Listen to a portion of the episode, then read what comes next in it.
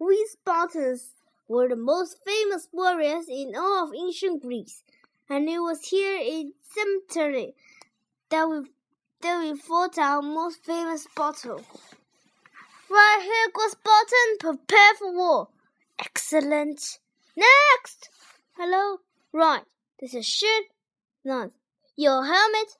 Oh, pearl grease. Lovely. Potato shins. Hang on. We'll rest. We'll rest. That's it. This is all I get. Of course, it's all you'll get.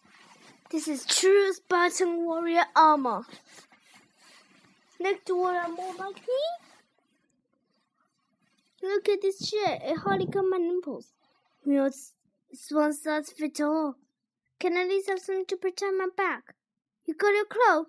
Oh, lovely. Yeah, so you can spread with swords, spears, and arrows, but at least I will I won't get sunburned. Enough!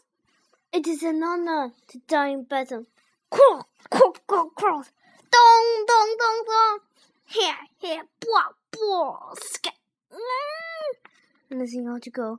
I mean, what actually are your chances here? How many of us are there? Report of two, three hundred Spartan warriors who will fight, will fight the Persians at Semperto. 300 of foreign Spartan warriors. That's good. How many Persians? 250. 250? We're gonna clean up. This will be like spearing fish in a barrel. Dip, dip, dip, dip. 2,050,000 Persians, my friend. I'm needing this. What? You're not scared? We're not fighting. Mommy! This is HHTV News bringing live news direct from the pond. This is just from ancient Greece. It's it's 480 BC for the Battle of Tempetes Corinth. For the full story, we now go live to the battlefield and join our correspondent, Mike Peabody. Mike, thanks, Sam.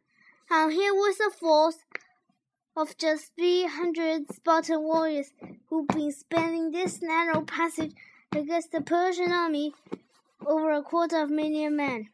Remarkably, the 300 British Spartans have held their ground for some days now. Yes, yes, what's he trying to say? Does my hair look okay? Yes, it looks great. As you can see, Spartan warriors like to look good when they're fighting. Kill them! Kill them all! You can see just over my left shoulder here that that Spark King Eulinus is addressing his soldiers. Let's go see if we can get a word. Kill the Spartans! Kill them with the spears! When spears break, kill them with the swords! When the swords break, kill them with your teeth! King Leonidas, can I have a word? yeah, hi, who are you? My people, the Church TV News. Does my hair look okay? Oh, so how's the battle going? Pretty well. We caught about two, two, twenty thousand Persians. Well, that's impressive. But to win the battle, you're still just going to need to kill over a thousand Persians each. They've got many archers that that could blot out the sun. They shall, then we shall fight them in the shade. This quick good line. I might use the next speech. Sire, a Persian messenger. Speak your peace, Persian. Sorry, Mark. This won't take a second. No problem. You cannot win this battle. We are too many.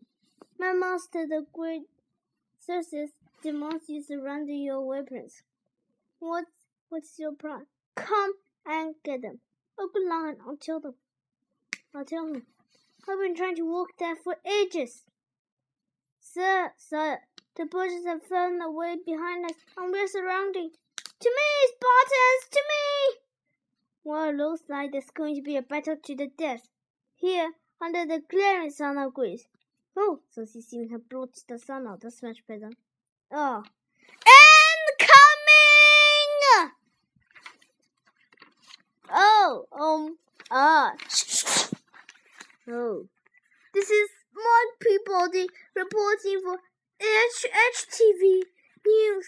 Uh, live from the Battle of Mont Really wishing he was somewhere else. Has anyone got about 400 plasters?